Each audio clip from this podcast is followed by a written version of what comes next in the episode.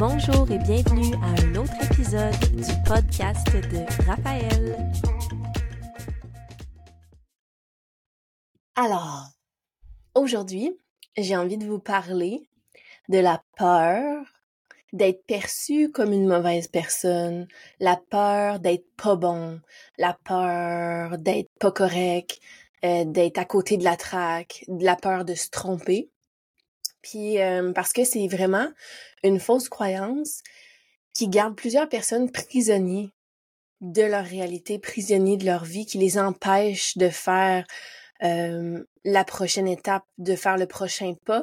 Là, on est comme figé parce qu'on a peur de se tromper, parce qu'on a peur d'être pas correct.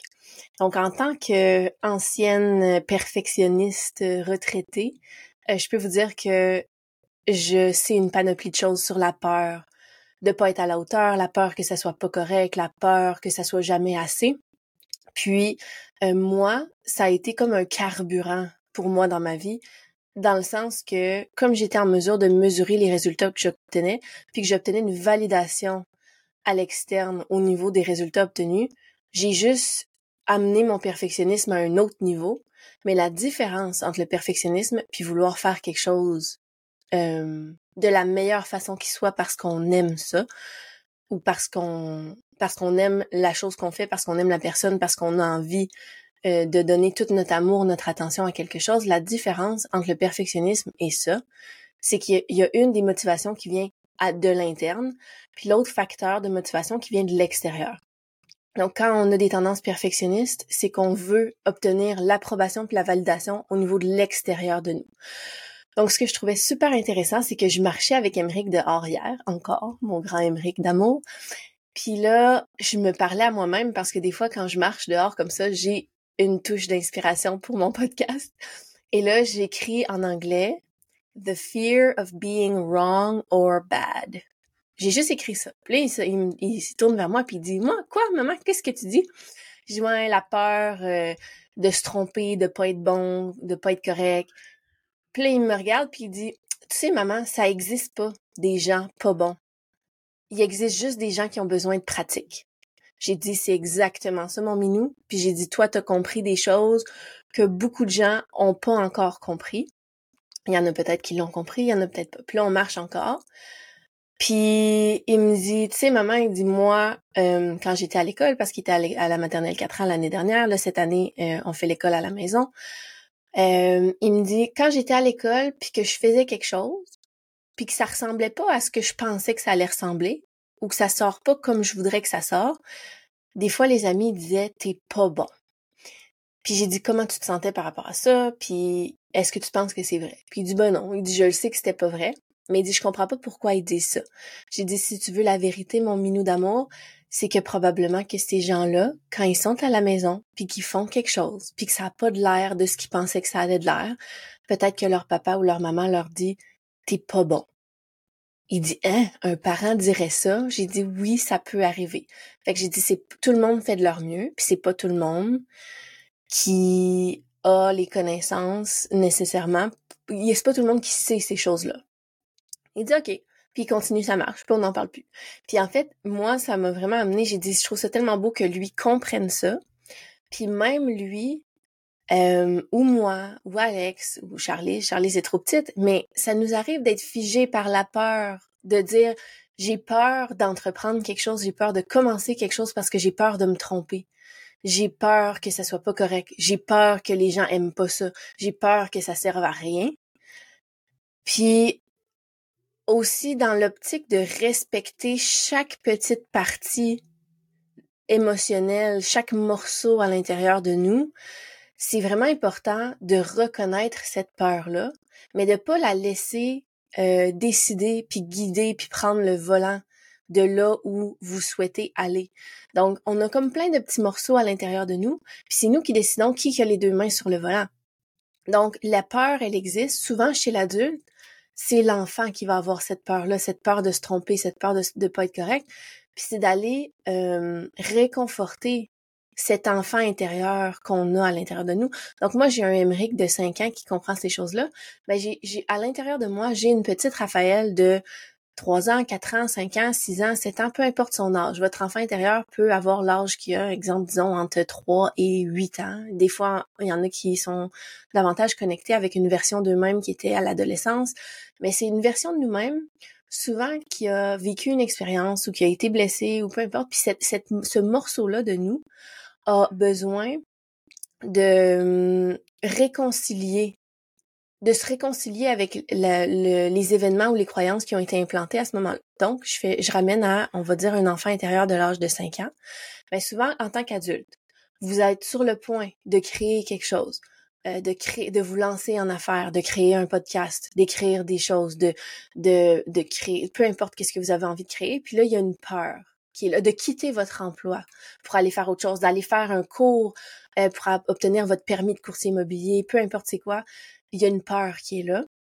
Puis cette peur-là, elle appartient souvent à l'enfant intérieur qui a à peu près 5 ans. Puis là, c'est à vous de devenir le parent pour cet enfant intérieur-là que vous auriez aimé, vous vous donnez à vous-même ce que vous auriez aimé recevoir lorsque vous aviez 5 ans puis que vous aviez peur.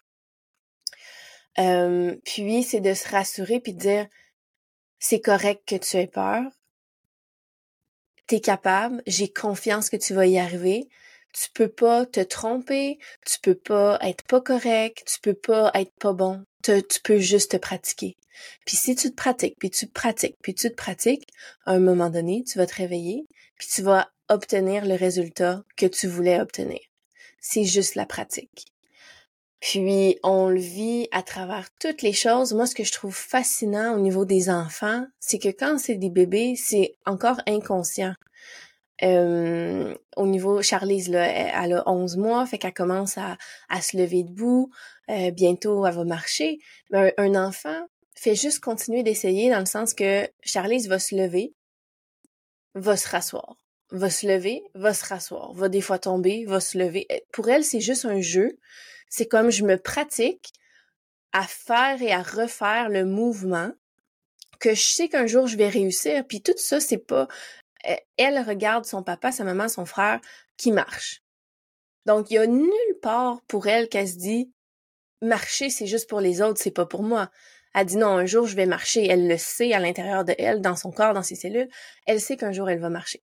Donc elle se pratique, elle se lève. Jusqu'à ce qu'un jour elle va marcher, puis elle va faire cool, je marche.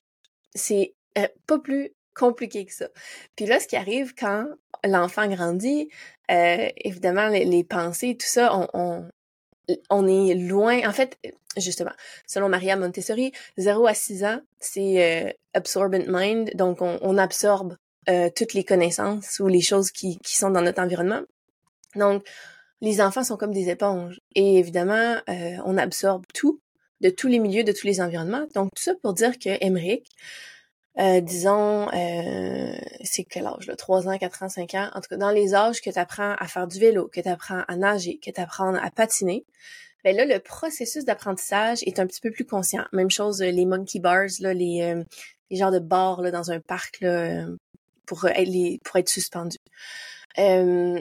donc, tous ces apprentissages-là, là, j'ai pu observer chez mon enfant la conscience de la possibilité d'une erreur, d'un échec ou de quoi que ce soit, comment vous voulez l'appeler. Puis pour moi, ça a été super important de transformer cette croyance-là pour dire on y va avec la pratique. La seule chose qui arrive, c'est la pratique. Donc là, quand on faisait du vélo, ça c'était pas cet été, l'autre d'avant.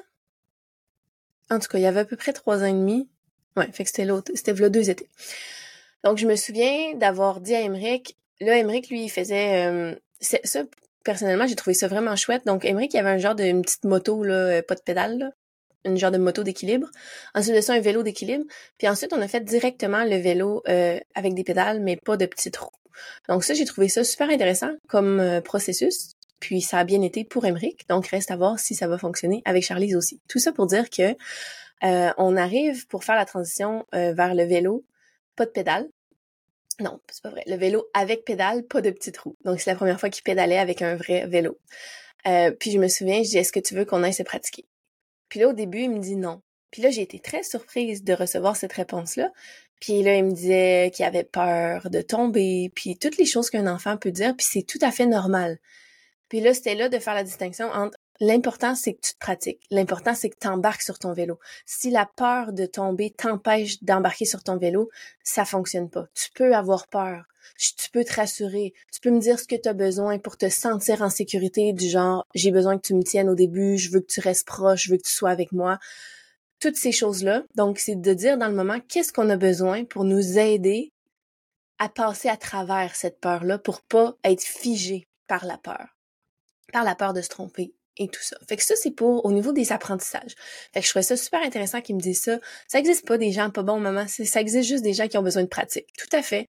C'est juste ça. Quelqu'un qui, selon euh, un choix de mots de quelqu'un qui dirait qu'ils sont pas bons, la seule chose qui est vraie dans ça, c'est que la personne a besoin de pratique. La personne est en train de se pratiquer, la personne a besoin de pratique.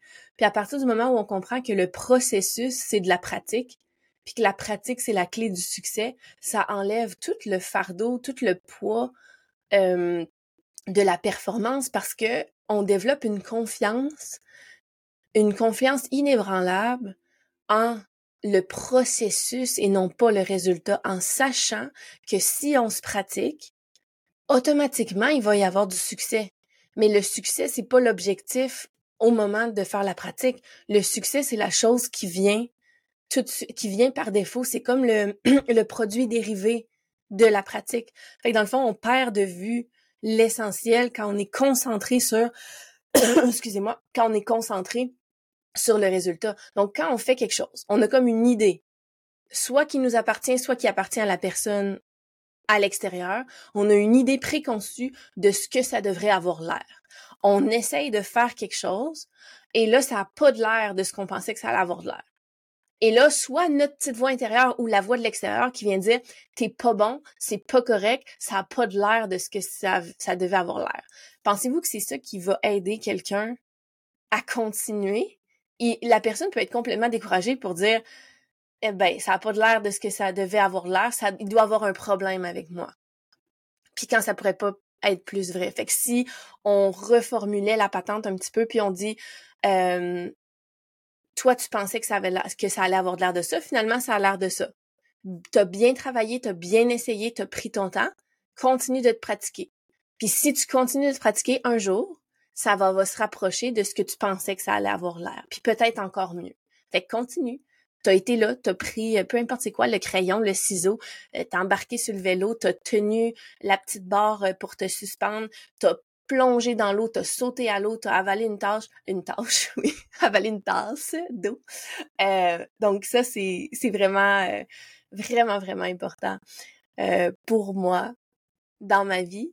Puis comme je vous dis, en tant qu'ancienne perfectionniste, et mais, mais surtout au niveau des apprentissages pour mes enfants, euh, que je veux qu'on voit chaque erreur comme une opportunité d'apprendre quelque chose. Vraiment. Sais, on le voit dans tous les livres de croissance personnelle. Ah, les échecs, ça n'existe pas, c'est juste des apprentissages. Puis ça peut pas être plus vrai. Puis après ça, ben, il faut aussi se familiariser avec tous les termes, dans le sens qu'il y aura toujours quelqu'un pour venir nous dire par-dessus l'épaule de Ah, t'as vécu un échec ou Ah, tu t'es trompé ou Ah, t'es pas bon. Puis après ça, ben, c'est de faire un petit peu euh, l'équation dans notre tête pour dire ah, OK, échec égale apprentissage, erreur égale opportunité d'apprendre, pas bon égale j'ai besoin de pratique pour que le cerveau puisse euh, refaire ces connexions-là pour pas qu'on reste figé dans la peur. Parce qu'autrement que ça, encore là, on peut dire merci à notre cerveau, comment il est bien fait. Euh, le cerveau fait tout en son possible pour ne pas reproduire des expériences négatives. Donc, pour éviter de se sentir comme on se sent quand on se fait dire quelque chose comme ça, ben on va éviter à tout prix de se retrouver dans des situations nouvelles. Donc là, je vous lance la question, c'est quand la dernière fois que vous avez tenté d'essayer quelque chose de nouveau que vous n'avez jamais fait? Posez-vous la question. C'est quand la dernière fois? Donc ça c'est juste une petite euh, un petit quelque chose. Puis si vous avez envie au cours des prochains jours, des prochaines semaines, essayez d'apprendre quelque chose de nouveau. Puis observez c'est quoi le discours intérieur quand vous êtes en, processus d'apprendre quelque chose de nouveau? Est-ce que vous êtes dur envers vous-même? Est-ce que vous êtes doux? Puis vous allez voir qu'on on reconnaît ces petites voix-là sont super familières, euh, puis à moins de consciemment les changer ou les altérer, euh, ce sont ces mêmes petites voix-là qui vont se, se, donner à cœur joie euh, dans notre tête euh, quand on essaie d'apprendre quelque chose de nouveau. L'autre volet que je voulais aborder, puis je pense que je vais faire un petit épisode un petit peu plus court aujourd'hui, parce que pour la première fois, je vais enregistrer deux épisodes, un à la suite de l'autre, donc un en français, un en anglais, dans cette même journée. Donc je pense que je vais garder les épisodes un petit peu plus courts. Mais euh, ça, c'était au niveau des apprentissages. Euh, au niveau d'être perçu comme une mauvaise personne, encore une fois, je vous parle par expérience, quand on a le désir d'être une bonne personne, c'est comme si nos valeurs étaient figées à un point tel que ça fait de nous une personne qui peut plus facilement être manipulée. Manipulée par des personnes individuelles ou manipulée en tant que groupe donc de suivre le troupeau, si on veut. Donc ça, c'est quelque chose qui, euh, au niveau euh, des religions, au niveau des écoles, au niveau des gouvernements, bon, on va toujours peser souvent sur les boutons euh, de la peur. Puis l'autre bouton, si on n'a pas besoin de peser sur le bouton de la peur, ben on va aller peser sur le bouton là d'être une bonne personne, puis de le faire pour les autres, puis de faire passer les besoins des autres devant soi. Donc ça c'est pas pour rien. Je veux dire c'est quelque chose qui est très valorisé au sein euh, des regroupements sociaux. Puis comme je vous disais dans mon épisode précédent, quand l'humain est heureux, épanoui, créatif, euh, euh, valorisé, il n'y a pas besoin d'un code de conduite. Mais quand on lui impose un code de conduite, ben souvent, le code de conduite qui est imposé, c'est celui de comment une bonne personne agit, comment une bonne personne parle, comment une bonne personne devrait penser. Puis on apprend ces connaissances-là mais c'est que c'est pas c'est pas inné puis ça vient pas de l'intérieur, ça vient de l'extérieur. Donc encore une fois, on veut que la l'autorité extérieure nous dise si ce qu'on fait, ce qu'on dit ou ce qu'on pense, c'est la bonne façon d'être ou de penser. Puis ça c'est complètement absurde quand on y pense, mais tout ça pour dire que quand on a ce point de référence là à l'intérieur de nous, quand on veut absolument être une bonne personne, faire la bonne chose, la chose responsable, la chose raisonnable, la chose euh, peu importe là, qu'il y a de la valeur, ben ce que ça fait fondamentalement, c'est que ça, parce que c'est une forme de manipulation, on s'est contorsionné nous-mêmes au lieu de dire ou faire ce qu'on pense vraiment, on dit ou fait en fonction de ce que quelqu'un nous a dit qu'une bonne personne devrait dire ou faire.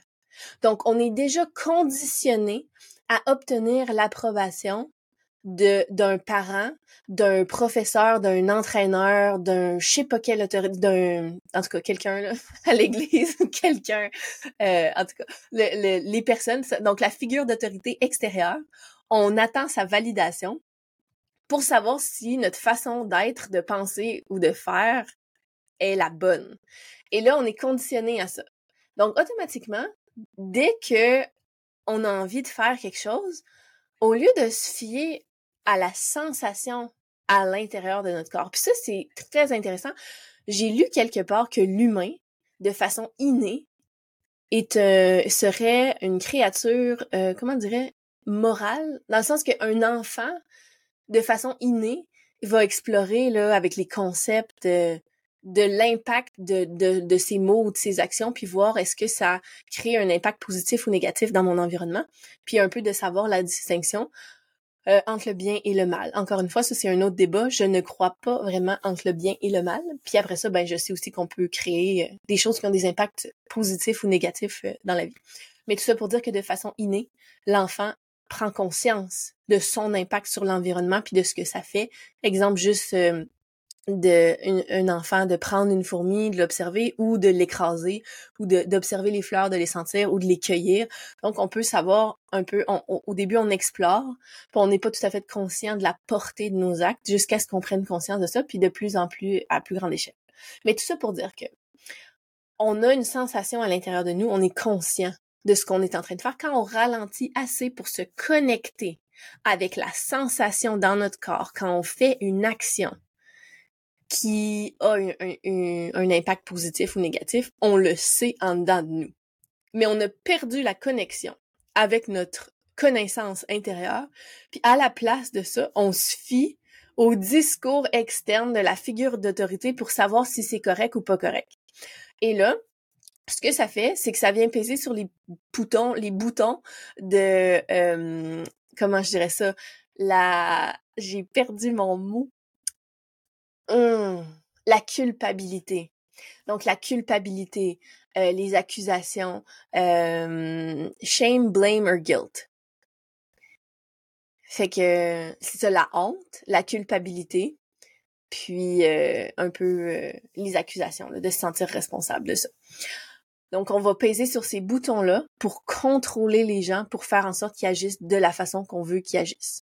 Alors, tout ça pour dire que moi, en tant qu'ancienne perfectionniste, terrorisée de la perception des autres, euh, d'être perçue comme étant une mauvaise personne ou quelqu'un qui s'est trompé ou quelqu'un qui sait pas ce qu'il fait, euh, ça faisait de moi une personne plus facile à manipuler par les autorités extérieures ou les personnes en général, dans le sens que quelqu'un avait juste besoin de toucher une corde sensible pour influencer ma façon d'agir.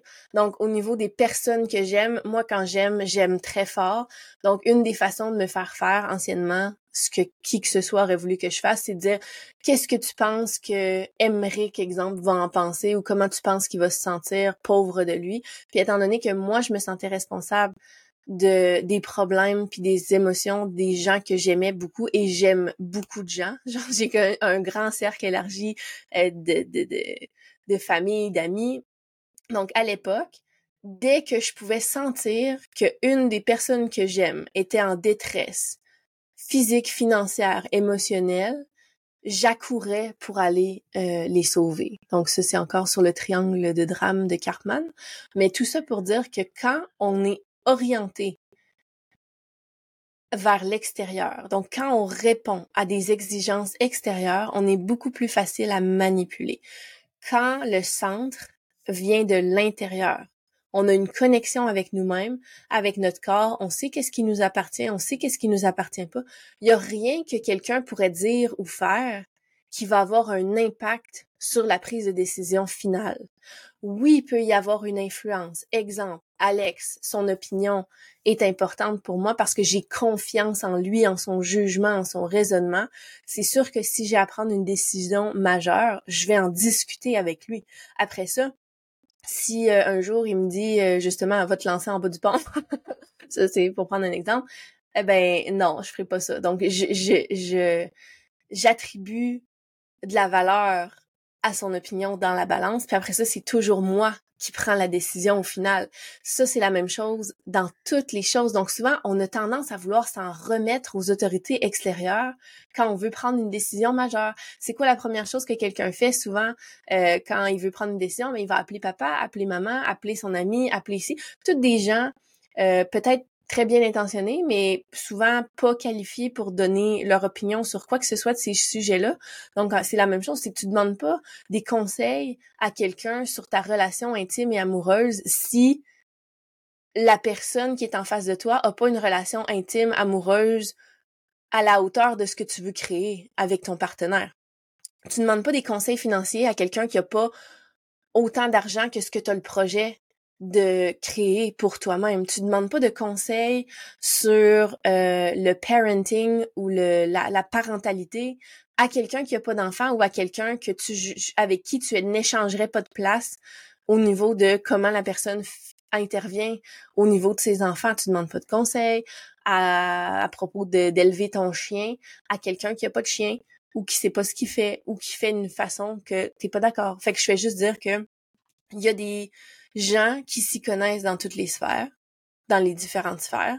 Puis autrement que ça, si on s'en remettait un petit peu moins aux autorités extérieures, puis on apprenait à se reconnecter avec le nous-mêmes à l'intérieur, ben souvent on le sait. On sait c'est quoi la bonne décision, on sait quoi faire, on sait comment le faire.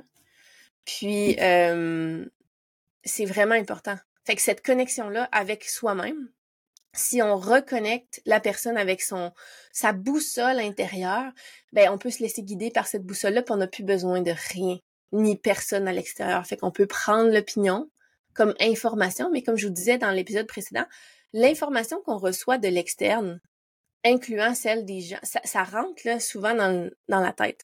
C'est juste, les, connaissances restent coincées, puis on essaie de comme mastiquer puis mâchouiller ça. En fait, c'est le même processus que la digestion de la bouffe. Donc, quand on reçoit des opinions, des connaissances, ben, c'est l'équivalent de juste prendre une bouchée puis de mâcher, mâcher, mâcher, mâcher. Mais le fait de mâcher, ça, les, connaissances dans votre tête, ça fait pas en sorte que c'est quelque chose qui est nutritif ou, ou, utile pour le reste du corps. Donc, c'est seulement à partir du moment où on va l'avaler puis le digérer que ça va vraiment servir à quelque chose. Puis à partir de là, ben c'est là qu'on voit que euh, on peut on peut davantage faire confiance au processus de digestion à l'interne, puis à la capacité de notre corps de choisir puis de conserver les aliments, les vitamines, les minéraux qu'il a besoin, puis de euh, rejeter le reste. Fait que c'est la même chose avec euh, avec vous, puis euh, ce qui rentre dans votre tête, c'est la même chose que ce qui rentre dans votre corps ayez confiance que votre corps sait exactement quoi faire pour conserver exactement ce qu'il a besoin puis rejeter le reste. Alors, je vous souhaite une super belle journée puis on se dit à bientôt!